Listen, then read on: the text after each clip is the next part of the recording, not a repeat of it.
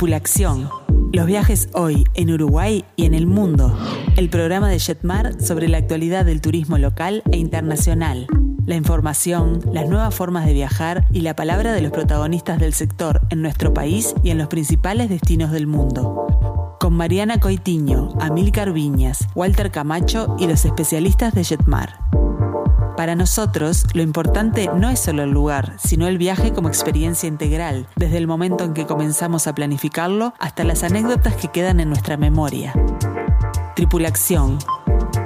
Los viajes hoy en Uruguay y en el mundo.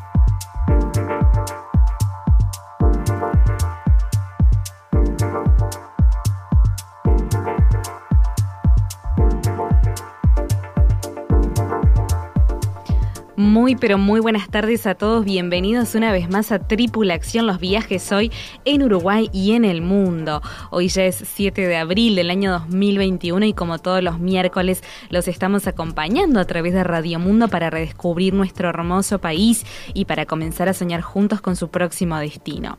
Bueno, ¿y qué tenemos para el día de hoy? En nuestro segmento de destinos exóticos, un lugar con un encanto atrapante. Vamos a conocer Japón de la mano de Amil. Además, bueno, hoy descubrimos también Paysandú junto a nuestro experto en turismo nacional Marcelo Amarillo, a quien tenemos aquí nuestros estudios. Y por supuesto que también a propósito de este tema vamos a tener una entrevista telefónica con la licenciada Inés Seni, que ella es miembro de la Dirección de Turismo de Paysandú. Y bueno, como si todo esto fuera poco, también en nuestro segmento de ciudades emblemáticas les presentamos Santiago de Chile de la mano de Walter. Realmente imperdible el programa de hoy. Mi nombre es Mariana Coitiño y no estoy sola. Hoy me acompañan tres expertos del turismo como lo son Amil Carviñas, Walter Camacho y también Marcelo Amarillo. Bienvenidos, ¿cómo están? Muy bien, buenas tardes, ¿cómo están? Buenas tardes. Buenas tardes, ¿cómo están todos? Buenas tardes audiencia. Bienvenido Marcelo. Walter, ¿estás por ahí? ¿Nos escuchás? Buenas tardes desde Punta del Este. El mejor día del verano es hoy. ¿Qué está pasando? Creo que lo dije algún miércoles pasado, ¿no? Sí, no ah, sé, que en abril se vino espectacular. el calorcito, después de turismo aparte. Sí, sí. Qué calor hace en abril, como dice Carlos.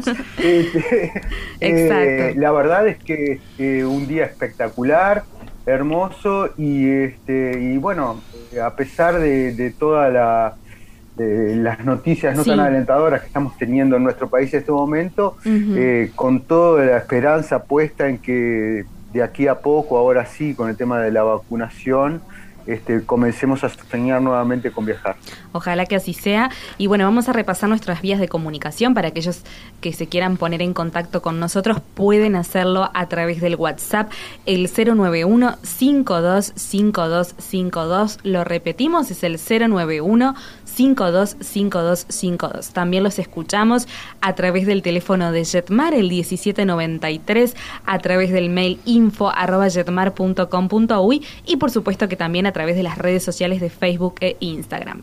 Y bueno, ahora sí tengo que contarles que este, estamos abriendo un nuevo espacio dentro de Tripulación y es el hecho de, bueno, presentarles cada miércoles una nueva noticia relevante, ¿no? En lo que al mundo del turismo eh, refiere. Y bueno, ¿qué tenemos para hoy, Amilcar? Bueno, em, en realidad eh, Walter fue el que más nos alertó sobre esto y es realmente muy interesante. En Egipto, a donde vamos a ir en septiembre con un grupo, si Dios quiere, vamos a ver cómo progresa la situación, em, están ya hace años eh, modificando, el, modificando no, construyendo un nuevo Museo Nacional de Arqueología ultramoderno, tipo como digo yo, Brasilia, inmenso en el área de Giza, donde están las famosas pirámides.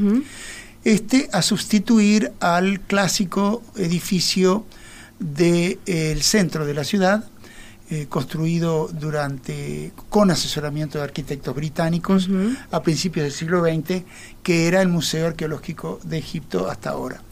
Pero em, ha sucedido hace poco que de ese antiguo museo han trasladado todos los eh, eh, sarcófagos de em, famosos eh, reyes egipcios de la antigüedad a un otro tercer museo que está especialmente construido para albergar todos esos sarcófagos de los faraones que se han rescatado. Y el desfile Contá, eh, Walter, por favor. Que, no, te quería comentar que es realmente eh, impresionante. Primero, bueno, la apuesta de, de Egipto al turismo ya este, es algo que se viene manifestando desde hace, muchísimos años. Ahora este, están muy golpeados con el tema de la pandemia, entonces quieren eh, reabrir con el máximo de seguridad y con toda la polenta para que nadie deje de viajar este, a El Cairo y todos los, atractivos. O sea que eh, si llega a salir, que esperemos de que sí, el viaje nuestro, la gente va a encontrar un Egipto eh, muy, muy, muy cambiado. En este caso, este, los quería invitar a los radioescuchas a mirar, eh, yo lo hice a través de la BBC, pero eh, en realidad este, la noticia salió en todo el mundo, se lo van a encontrar por muchos lados. le llamaron en español, lo tradujeron como el desfile dorado de los faraones, y realmente fue algo, una puesta en escena impresionante. Fuera de serie, verdaderamente. la verdad que me llamó. Faraónico fue Faraónico, este Faraónico. Faraónico. Este, me llamó muchísimo la atención y este y hicieron el desfile. Son cinco kilómetros que separan del museo este, egipcio tradicional al, este, al nuevo Museo Nacional de la Civilización, que es donde van a estar estas 22 momias.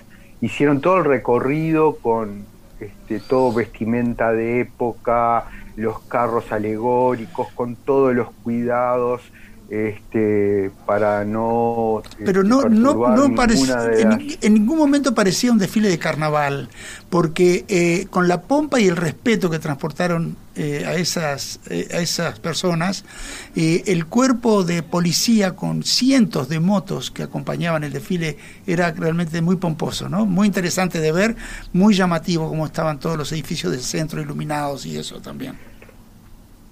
Y hay en, en, el, lo más este lo más anecdótico de, este desfile, más allá de que deberían de tratar de verlos todos los que puedan, porque realmente fue impactante, este, hay dos, eh, dos cosas que son importantes para nosotros, sobre todo porque tenemos eh, Ramsés II como que es una de las imágenes de más este, hecha en Hollywood, en películas, y que nosotros acá manejamos más como de las momias. Y la otra es la de Hatshepsut, que es la primer eh, faraona que hubo, la primer dama. O sea, una precursora, ahora que estamos con el tema de, las desigualdades, una precursora de la lucha por la igualdad, y este, que también fue trasladada a este nuevo museo que la vamos a poder apreciar, si Dios quiere, en el viaje con Amílcar. Y la otra cosa muy anecdótica es que cuando busquen la noticia, van a ver este, que los linkea porque eh, ya hay muchísimas este, repercusiones en, cuanto a las maldiciones de las momias. Claro, me imagino.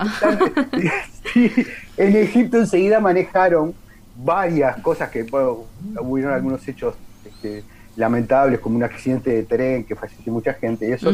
Pero por ejemplo, el, el accidente del barco que quedó atravesado en el canal de Suez se lo atribuyen a la maldición de las momias También a eso. por el traslado que estaban haciendo. Así que busquen la noticia que se van a divertir mucho. Bueno, este, dada esa noticia, eh, queremos eh, pasar página y llevarlos a un destino eh, fuera de serie. Vamos a las antípodas, Amilcar. Sí, a las antípodas. Pero, Amilcar, vamos a presentar este espacio de una forma muy especial. Sí, en, cuando uno tiene que elegir música para ilustrar Japón, como en tantos otros destinos, se complica mucho porque Japón, un país tan tradicional o donde las tradiciones se respetan tanto, es un país ultramoderno y tiene eh, lo que ustedes puedan imaginar en música clásica o en música tradicional o en música pop o todo lo que es la corriente de la música del anime ¿eh? los famosos dibujos animados japoneses que hoy por hoy son muy populares en todo el mundo. Pero vamos a hacerlo de una manera más clásica hollywoodense con este tema musical.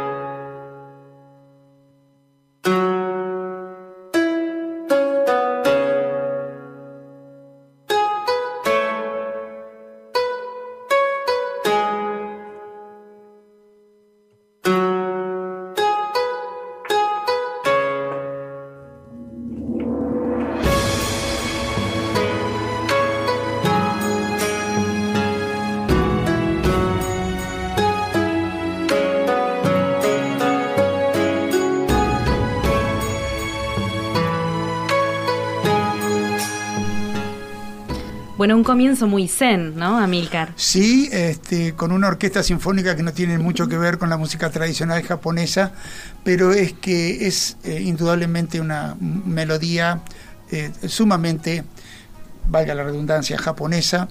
empieza con un instrumento de cuerdas que se llama koto y eh, sigue un samisen. Son instrumentos tradicionales japoneses que hasta el día de hoy los tocan y que hay músicos occidentales que se han especializado también en querer aprender los secretos de estos instrumentos japoneses tradicionales. Hay también una famosísima flauta de bambú japonesa, muy antiguo el instrumento, que se siguen tocando.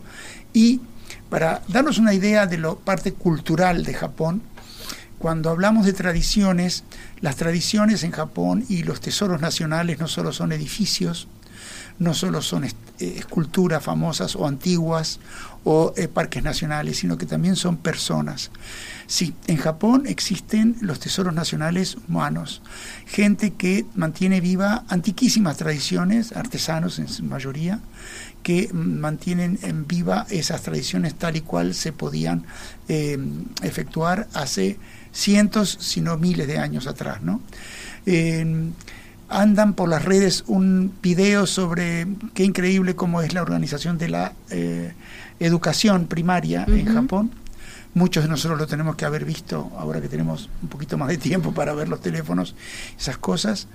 Pero eh, es una isla, un archipiélago eh, donde Honshu, la isla principal, es el centro más importante, donde están las grandes ciudades, empezando por Tokio, Yokohama, y es desde esta isla que uno puede empezar a recorrer este país.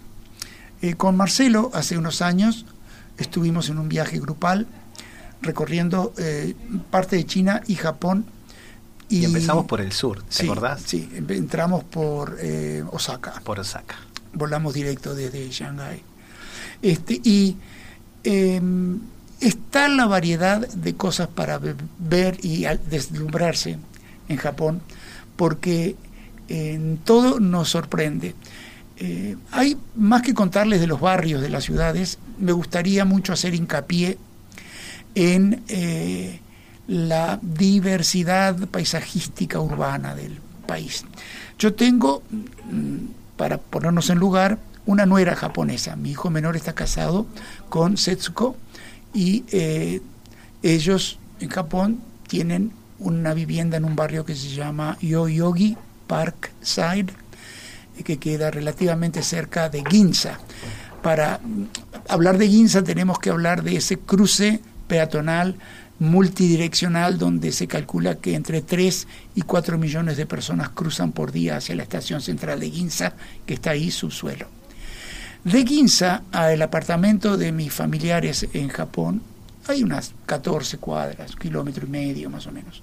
Y uno puede hacer una linda caminata desde ese corazón impresionantemente agitado hasta el apartamento. Pero uno atraviesa, a pocas cuadras de salir de Ginza, barrios totalmente tranquilos, donde está eh, la panadería, eh, donde toda la gente tiene los futones colgados en los balcones, ventilándolos como lo han hecho toda la existencia los japoneses, y está en el corazón de una de las ciudades más palpitantes y más inmensas del mundo, como es eh, Tokio. ¿no? Contando con un sistema de transporte público excepcional, los extranjeros podemos tramitar pases desde Internet con estas compañías de transportes, eh, favoreciendo muchísimo los costos una vez que llegamos a Japón. Japón, lo hablábamos de Londres eh, el otro día, ¿te acordás Walter? Pero también Japón sirve viajar para todo presupuesto, excepto en el tema de transporte, donde es vital eh, conseguirse esos pases tramitar antes de llegar, porque los, eh, los boletos, comprar un boleto aislado de un tramo de subterráneo puede costar 5 o 6 dólares si no lo compras aislado. Entonces siempre conviene llevar los pases. Eh, todos, Amilcar, eh, tenemos, los que no conocemos Japón, ni mucho menos conocemos Japón también como tú lo conoces, este, tenemos ese preconcepto eh, también generado por la prensa y todo, de que es el, lugar más caro del planeta para visitar. Pero también está eso que, eh, que la gente cuando vuelve nos comenta, que al ser tan cosmopolita tiene esa oferta de todos los rangos de precio y que siempre termina eh, pudiendo ser accesible para todos los bolsillos. Eso es muy importante recalcar, más allá de todo el conocimiento y del saque que estamos tomando mientras viajamos contigo. es así, pero es como, como estábamos diciendo, eh, imagínate, estar de... Hay para todos los tipos de, bolsillos, porque eh, te tomás un subterráneo y, por ejemplo, fuimos a, una ciudad como lo que es este eh, Yokohama y nos comenzamos en una estación de subterráneo y ese subterráneo terminó siendo un tren suburbano para llegar a la costa. Fue algo magnífico, es una ciudad que la verdad que Tokio hay que conocerla y bueno, ni que hablar toda la isla. Pero nosotros justo eh, voy a contar parte de mi, experiencia con, este viaje con Amilcar, que comenzamos por el sur, pero cuando llegamos a Tokio, después de, bueno, maravillarnos con el sur, los Alpes japoneses, de hacer eh, em, Hakone, eh, tener el privilegio de encontrarnos con el buen clima para poder ver el monte Fuji en todo su esplendor. lo que, mucha suerte. Sí, lo, lo que fue eh, magnífico fue subirse en un subterráneo pensando que íbamos a tener que tener para llegar a hacer la cantidad de kilómetros que hicimos para llegar a Yokohama y nunca nos bajamos de ese tren. Era un subterráneo que terminó siendo un tren suburbano con un servicio espectacular que nos dejó en la estación de un shopping magnífico. Y bueno, ni que hablar después cuando recorrimos la bahía de Yokohama. Yo no podía creer dónde estaba, estaba totalmente maravillado. una de las tantas cosas, ¿no? Es una ciudad particular en Japón. En realidad ya está urbanísticamente hablando fundida con Tokio. Esa área suburbana metropolitana de Tokio tiene más de 25 millones de habitantes en un único núcleo urbano. Y Yokohama es un paseo precioso para hacer por el día porque la costa de la ciudad está sumamente desarrollada para los visitantes y es muy, muy interesante. Tiene un barrio chino muy interesante. Y Yokohama fue una ciudad, googleenlo, los invito, una ciudad de muchas primeras cosas occidentales en, en Japón. Eh, la, marina más importante está allí. Bueno, sí, ni hablar de, de, la Yokohama de hoy. Pero, por ejemplo, Yokohama fue la que introdujo el béisbol a Japón, que hoy es el deporte nacional la que publicó el primer periódico. Muchas otras primeras cosas de Occidente llegaron a Japón a través, obviamente, del inmenso puerto de Yokohama. Pero también eh, te acordarás, eh, Marcelo, los pequeños pueblitos que visitamos. Eh, perdidos en la montaña, rodeados de plantíos de arroz, eh, uno sale de esos caminos secundarios y se encuentra con autopistas impresionantes. Cada tanto pasa alguna vía del tren bala japonés, el Shinkansen, y lo vemos como una flecha blanca y azul. cuando no lo tomamos, que también en esos tours tomamos un par de veces Shinkansen para cortar distancias, ¿no? Pero recuerden que eh, Japón, partiendo de su capital, de Tokio, es muy amigable para el extranjero Toda la red de transporte público, tanto de autobuses como de subterráneos, están en, escrito, por supuesto, en japonés todas las indicaciones y también en inglés para los nombres de las estaciones y demás. Es un poco obsesiva la, eh, la actitud que tienen los japoneses con respecto a informarte, informarte precisamente. Y cuando haces un trayecto de subterráneo, en cada estación te avisa, en la próxima es tal, se baja a la izquierda, conecta con la línea tal, tal, tal, tal, tal, en japonés y después en inglés. Entonces hay mucha información que uno tiene que ir este, escuchando mientras avanza el viaje. Sinceramente yo iba muy tranquilo porque venía, iba a ir de la mano de un gran experto apasionado por, por Japón, como es Amilcar Viñas. Íbamos con un grupo que veníamos encantados, cansados, porque eran muchos días eh, de haber hecho China, y cuando me encuentro con ese diagrama de Tokio urbanístico en lo que se refiere al transporte, yo quedé sorprendido. Todo funcionaba perfecto de una manera increíble y tal cual lo, lo destaca Amilcar, la información, y no solo la información, sino el diagrama de cómo el japonés se toma el, subterráneo, el tren, eh, el autobús. Es increíble la formalidad, el respeto, la, la distancia para no avasallar a una persona. Es algo increíble, asombroso y muy de respetar y valorar. Ahora han tenido que tomarse los tiempos más largos con la pandemia, porque en la hora pico del subterráneo ustedes tienen esa imagen típica de Japón que es cuando empujan los últimos pasajeros, eh, guardias enguantados eh, con guantes blancos de algodón para que cierren las puertas del subterráneo. Eso en parte todavía sigue existiendo en Japón, pero lo han modernizado hasta tal punto de que es un, funciona con un mecanismo muy preciso y en las horas pico en el centro de la ciudad los eh, convoyes subterráneos se mueven cada dos minutos, decir que hay muchísimo lugar para la gente que tiene que volver a sus casas. Es muy rotativo. Quería Quería agregar un comentario, acotar un comentario este, sobre, sobre todo por el tema de, la imagen que tenemos de, Japón. Gracias al asesoramiento también de Amícar, no tuve más remedio que soltarle la mano a mi hija y dejarla hacer su primer viaje de mochilera decidió hacerlo por Japón. Justo en Japón. bueno, pero qué experiencia, bastante lo torturé. es un país que se presta 100% para los mochileros. Este, y hizo eh, un viaje eh, inolvidable por, por, por este, gran parte de Japón.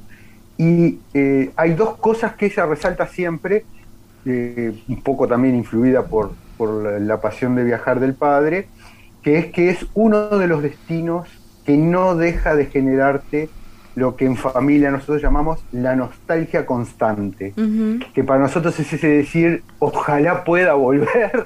Bueno, Japón le generó eso.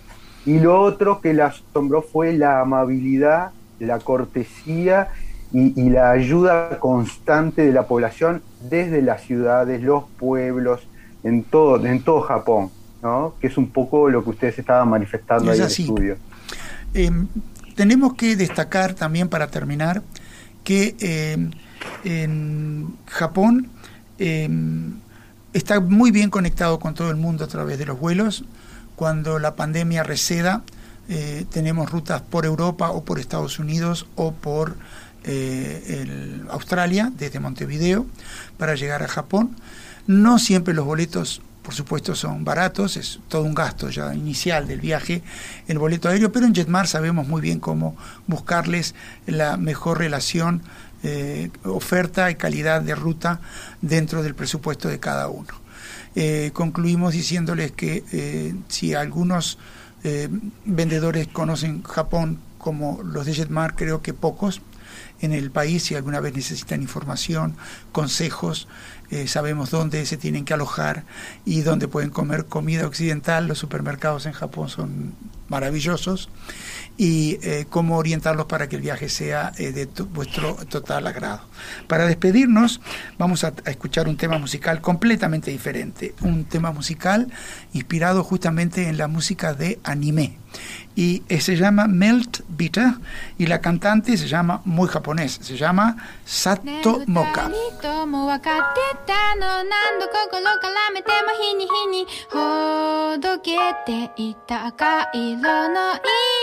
愛してる愛してるなんて言葉だけじゃやっぱダメみたいだ。運命だと信じてた日。々よ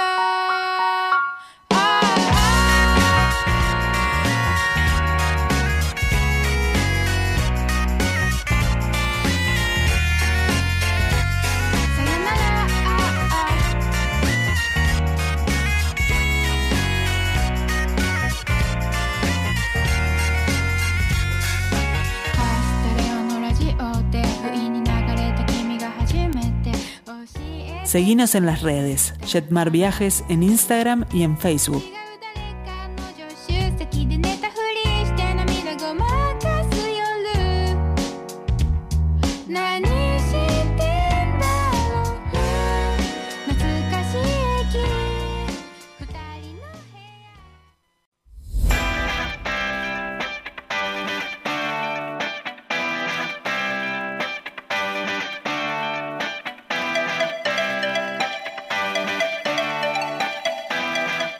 Tripulación, el turismo desde la mirada de los especialistas.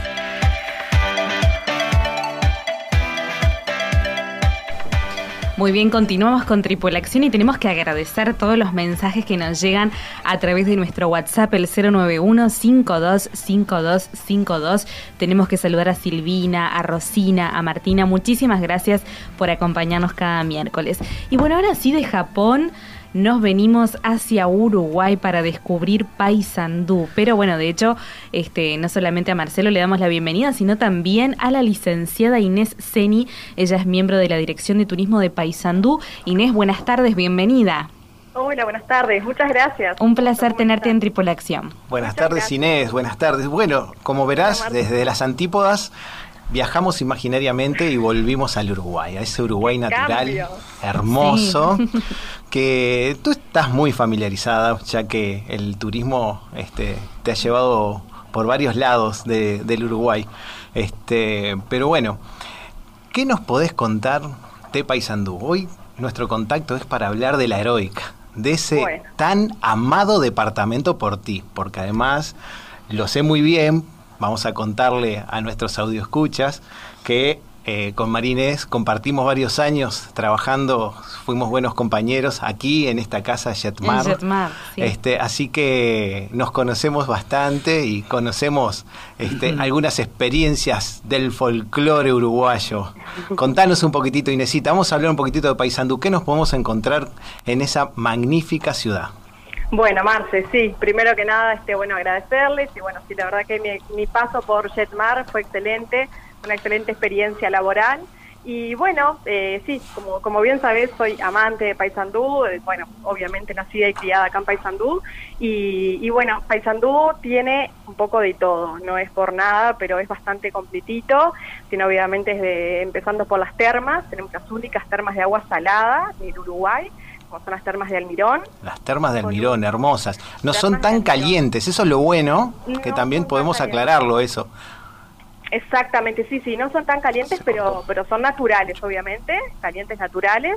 Este, bueno, ahí está la, hay piscinas este, municipales y además está el hotel Salinas del Almirón, que es un hotel hermoso. Y, y bueno, después Termas de Guavillú también, que ya son más conocidas, que están en, en la ruta 3, rumbo a Salto. Esas también están muy lindas. Bueno, siempre se apuesta a, mejorar el servicio todo el tiempo, se están haciendo refacciones en las piscinas, siempre, bueno, tratando de mejorar.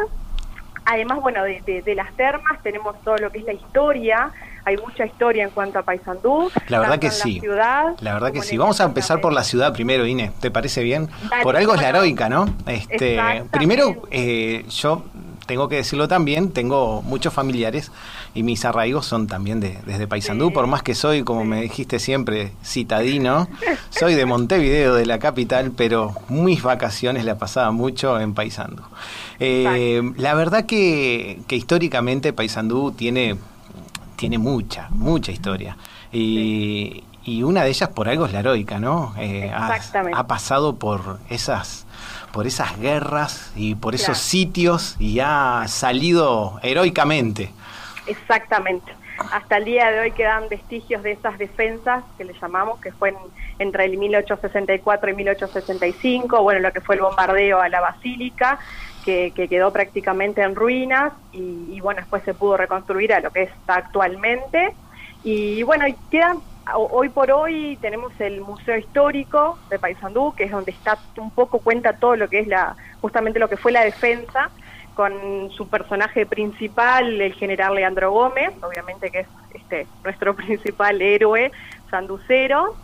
Y después, bueno, también tenemos este el monumento a la perpetuidad, es el, único museo patrimonio de, eh, patrimonio funerario, ¿verdad? Porque solamente es, es un cementerio, sí, pero eh, hoy por hoy no se utiliza más como cementerio, obviamente, están solamente los restos de los que defendieron la, aquella defensa de, de Paysandú en aquellas épocas. Un precioso parque. sí, está, es muy lindo, la verdad que sí. Este, está, está bueno el monumento a la perpetuidad, recuerden, es, es muy destacado para y recomendado para visitar. Y si hablamos de la parte urbana, yo la verdad que he quedado maravillado con, con lo que es eh, ese gran ese gran progreso que tuvo. Desde ya arrancar por la avenida 18 de julio, hacerla esa pedacito medio peatonal, pasada para tránsito liviano, este, algunas de las calles sí semi-peatonal, con, con direccionado el tránsito con unas curvitas preciosas. Y creo que algunas, algunas siguen con el adoquín de, la época de, de, época. Paisandú, Tal cual, tal cual. video algunas pocas todavía quedan por suerte y eso es re lindo porque a veces transitas por las calles y decís, pucha, parece que venís en, en carreta en la época de antes, cerrás los ojos y, es tal cual porque sentís clarito. Y otra ciudad que está con la mirando hacia el río, ¿no? A ese río de los pájaros pintados, la costanera es increíble. Divino, los mejores atardeceres, la verdad que, que te, te sentás en, en, en, la costa a mirar el río, es un río calmo, tranquilo, pero hermoso, con, con, bueno, con vista a la isla Caridad, este, de lo que está entre en realidad entre Uruguay bueno y Argentina obviamente, es una isla ahí, y después también se puede ver perfectamente el lado argentino. Y bueno, y la costanera también es un lugar muy lindo, que le, que bueno, este siempre se apostó mucho, sobre todo obviamente en temporada de verano, con todos los servicios que se puede tener para los bañistas, con seguridad de guardavidas y demás. Y bueno, y siempre tratando de embellecerla lo, más que podamos y cuidando todo, este, cuidando esa costanera que es tan, tan nuestra. Y bueno, que hay tanto que, cuidar, por supuesto. Y aparte hay muchas cosas este, para hacer en lo que se refiere a lo campestre, ¿no? Hay muchas casas de campo. Eh, nosotros hemos tenido el privilegio en algunos de los circuitos que hemos hecho, por ejemplo en el Litoral 1, que estuvimos descubriendo desde Mercedes, Fraivento, subimos a Paysandú haciendo San Javier. Y cuando nos regresábamos desde Paysandú ya hacia Montevideo, nos han deleitado una gran chef que tenemos por allá, Sanducera, este, con, alguna, con algunas cosas increíbles. Belén Masili, que seguramente también tenga su, este, su emprendimiento en el campo, ¿no? Casas de campo. Eso también es muy lindo. Sí, sí, sí. La gastronomía es increíble. Ahí va, pero Belén se enfoca más en la parte de gastronomía, una gastronomía exquisita, vos podrás ver porque eh, saber Marce... Mucho con lo orgánico, a mí me encanta. Exactamente, sí, sí, sí, Belén se, dedica mucho a eso. Y bueno, la parte sí rural, tenemos la estancia turística La Paz. La Paz. La conozco, es hermosa, sí. hermosa, con una capilla de época divina. Después también, bueno, esta estancia Alcangüe. Y bueno, y si seguimos en el campo, Ine, perdona que te corte, si seguimos en el campo y yendo un poco a esas termas de agua este salobre, un poquitito más adelante, vamos a encontrarnos en el medio del campo con un palacio que no se conocía mucho, ¿no? Sí. ¿Qué nos puede decir del Palacio Morato? Del Castillo, Castillo Morató, exactamente, sí, ubicado a 25 kilómetros del pueblo Morató mismo. Este, Estación Morató, ¿no? Por la ruta 23, a mí que me gusta recorrer rutas. ¿Qué es la ruta 23 ahí, no? Eh, sí, sí, es eh, la zona de Guichón, que queda a 90 kilómetros de acá, y de ahí queda eh, como una hora, dos horas, dos horas más de viaje, desde Guichón hasta Morató. Es una hermosa construcción eh, del siglo XX en el medio de la nada y bueno... Por eh, suerte ahora se va a poder visitar, porque ya se puede visitar. Estaba... Se puede visitar, exactamente. Eso es importante. siempre en grupos acompañados, eh, con una agencia de... Con agenda, ¿verdad? Vamos a vamos a ser uno de los privilegiados a futuro cuando podamos comenzar a viajar, a conocer ese palacio. Y si vamos hacia las termas de, del Guavillú, también tenemos algo, un poco de historia hacia atrás, hacia el río, ¿no?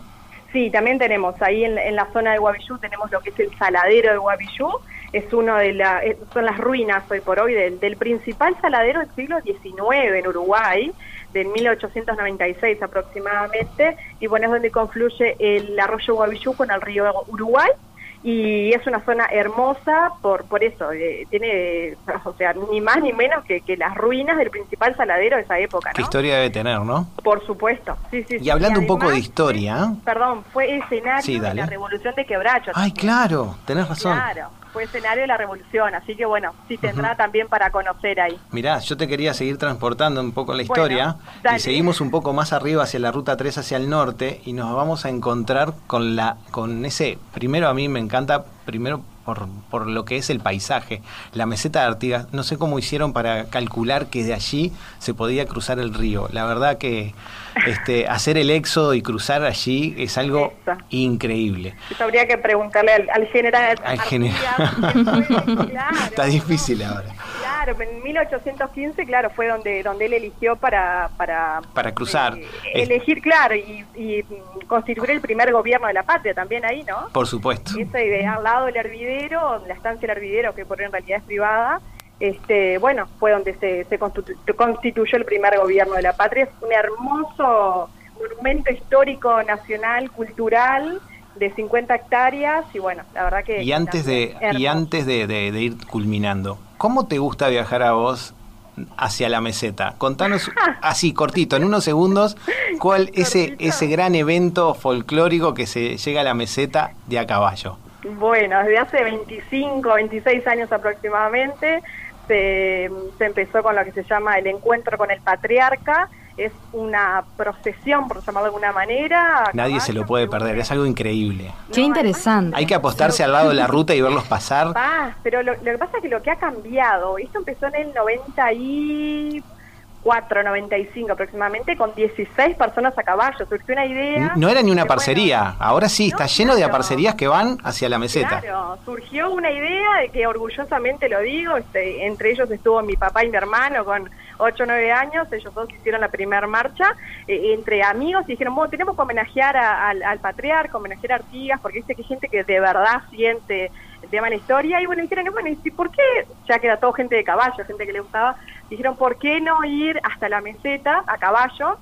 Y bueno, y así surgió, con, por eso te digo, con 16 personas, y hoy por hoy salen cerca de 3.000 caballos. ¡Qué belleza! La verdad que impresionante. Es algo impresionante. La verdad que Paisandú nos tiene maravillados con mil cosas todo el año. Y no hablaron de los restaurantes, perdón. Uh. Ni hablar de los restaurantes. Del chajá, que también estamos recibiendo mensajes. Por supuesto, por supuesto. A Mariana le gusta el chajá, ya sabes.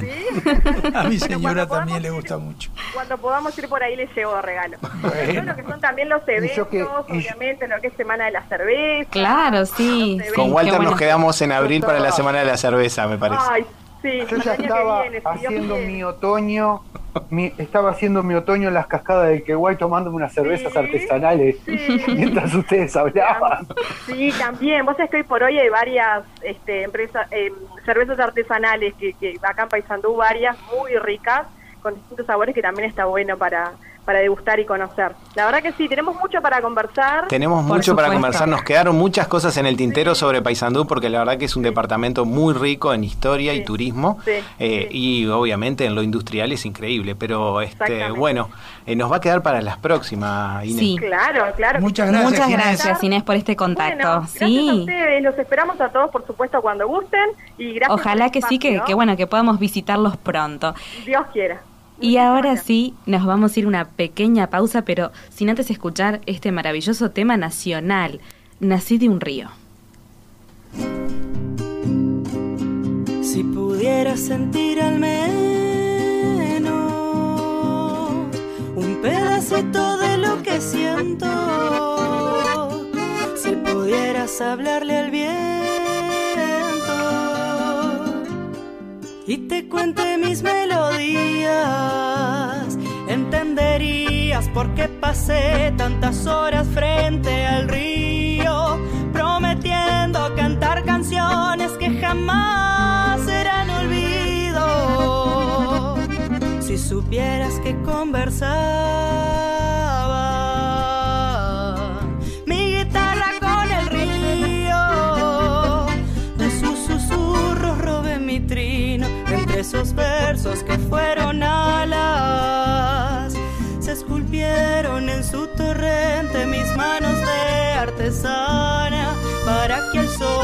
sonar de cuerdas puedas oír mi alma. Nací de un río que es casi mío y me fui haciendo de norte a sur. A donde voy lo llevo conmigo.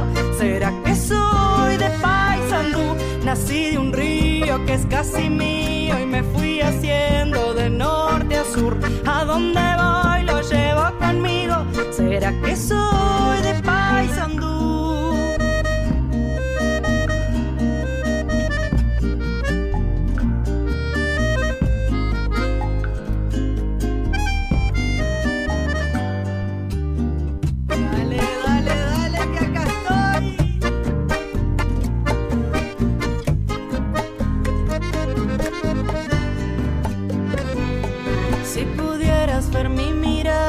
Allá en el horizonte escuché a alguien gritar mi nombre. Alguna noche del otro lado sabrías que jamás daría un paso hacia el costado hasta no devolverle al río todo lo que me ha dado. Tripulación. Invertí en felicidad. Fui haciendo de norte a sur.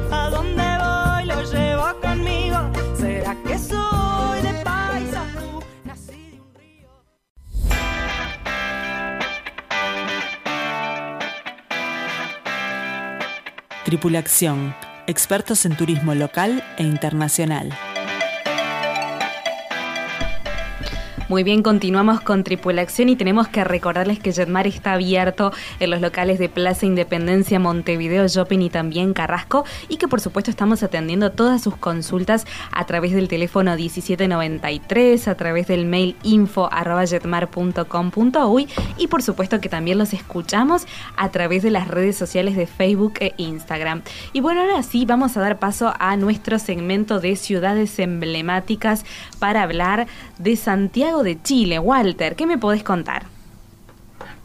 primero, eh, lo que es la ciencia vinculada a la imaginación, porque hemos viajado desde los Alpes de Japón a los Andes santiagueños con una breve escala por Paysandú tomando una cerveza. La verdad que este programa me tiene totalmente sorprendido, ¿no? Inspirador.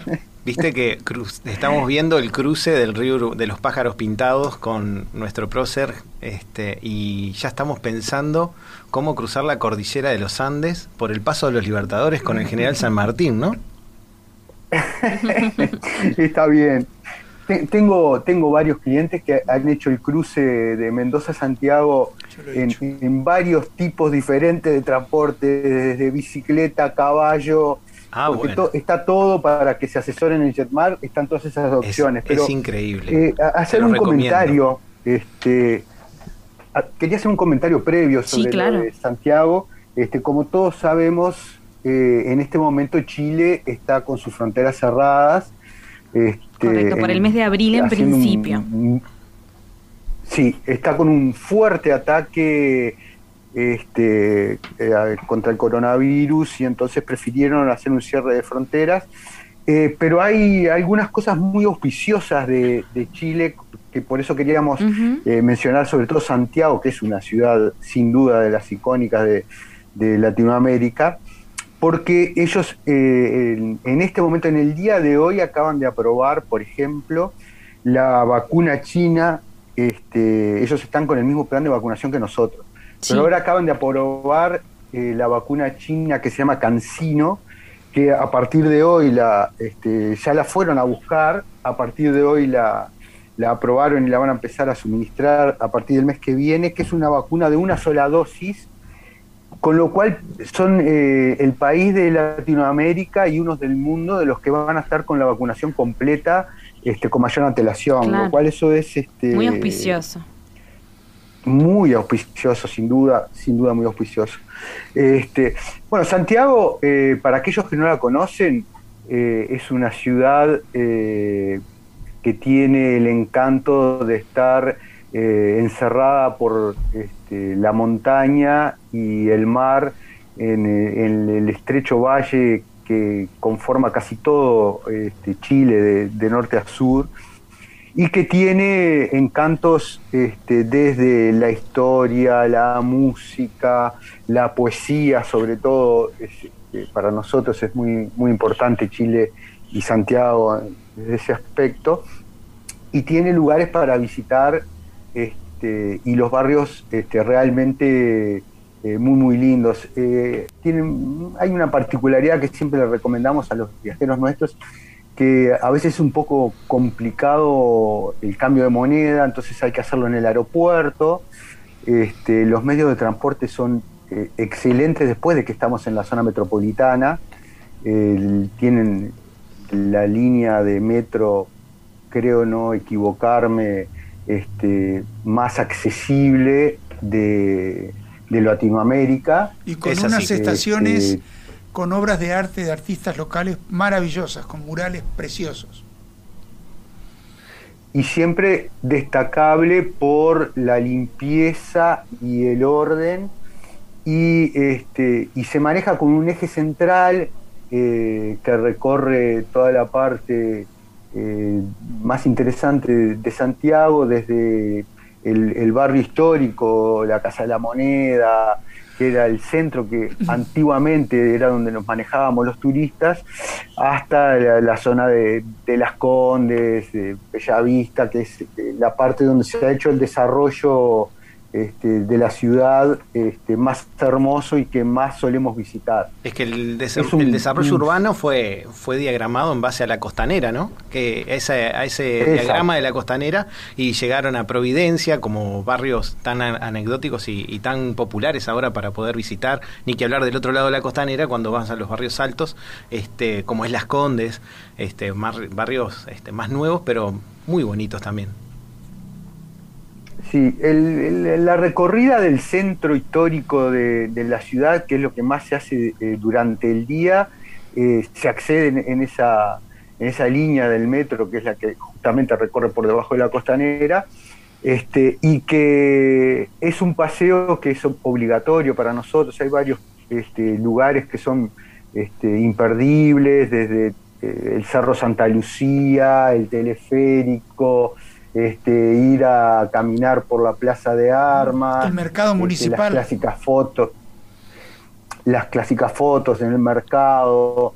Este, a mí particularmente como más o menos eh, estimo que la gente tiene una idea de Santiago, me, quería resaltar un poco el, tema del barrio Bellavista, que es un barrio que a mí este, me apasiona, es un barrio muy bohemio de, de la ciudad de Santiago y que este, tiene una avenida que es la, nueva constitución que está llena de restaurancitos, la gastronomía y el vino, y el chileno, este, que son de los paseos que generalmente hacemos, algún paseo por el día bodegas o, ese tipo de cosas, este, pero caminando por Nueva Constitución, eh, el terminar el, la caminata en, en, este, en restaurantes este, súper conocidos y, este, y muy renombrados como el, el restaurante este, como Agua para Chocolate, que es uno, de los mejores restaurantes de Santiago,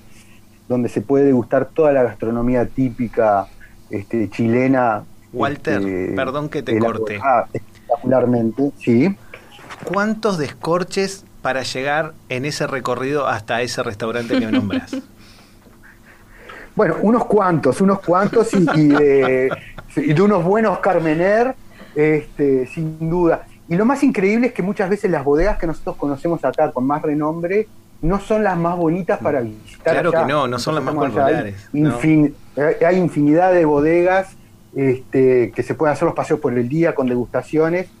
Este, no, yo lo que quería llegar este, era eh, caminando por, por, la Avenida Constitución, después de degustar unos buenos vinos y, unas ricas este, empanadas y comidas típicas, llegar a La Chascona, que es la casa eh, de Neruda, este, que ahora es, uno de los museos que está al final de la, de la avenida, forma parte de este paseo.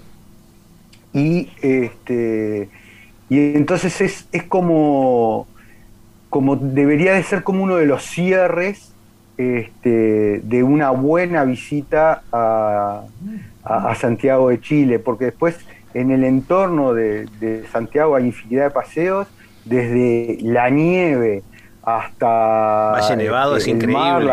el cajón del Maipo, otro circuito que hay que llevarse para hacer un picnic al mediodía y llevarse para ver en ese cajón todo ese lago que es el deshielo de toda la de la precordillera, esa pared montañosa con los picos nevados que son increíbles, ¿no? De fondo también el Así nos recibe Santiago, con uno de los telones de fondo más maravillosos que pueda pretender tener una catedral, una capital, perdón. Y tan cerca, ¿no? Que lo tenemos, en un vuelo realmente este, muy, muy corto. Es una bellísima y, ciudad. y realmente, bueno, esperamos que, que pronto podamos volver a visitar Santiago de Chile. Muchísimas gracias a todos por acompañarnos en este viaje a la información. Por supuesto que lo seguiremos, vamos a seguir recorriendo el Uruguay y el mundo. Los esperamos el próximo miércoles desde las 14 horas por Radio Mundo y también por el canal de Spotify de Jetmar Viajes. Y bueno, nos vamos con música en el día de hoy, Amilcar. Sí, Walter, estuvo bárbaro todo lo que nos contaste sobre Santiago, me retrotrajo a tantos momentos que pasé en esa bellísima ciudad. Muchas gracias. Vamos, eh, nada que ver con Chile, vamos a escuchar la canción de Álvaro Soler, muy eh, positiva, muy eh, adecuada para el Para momento este que estamos viviendo sí. y además se llama Volar. Hasta la próxima. Chau, chau. Chao, hasta el miércoles.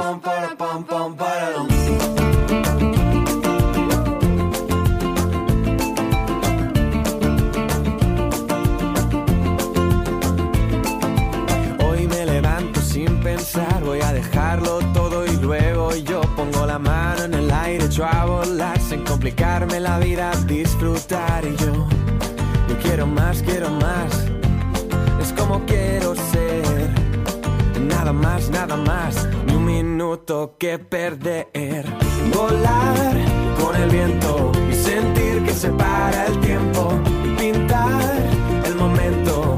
las nubes ir persiguiendo, saber cantar, pasarlo bien, ir por las calles y querer volar con el viento y sentir que se para el tiempo. Y sentir que se para el tiempo.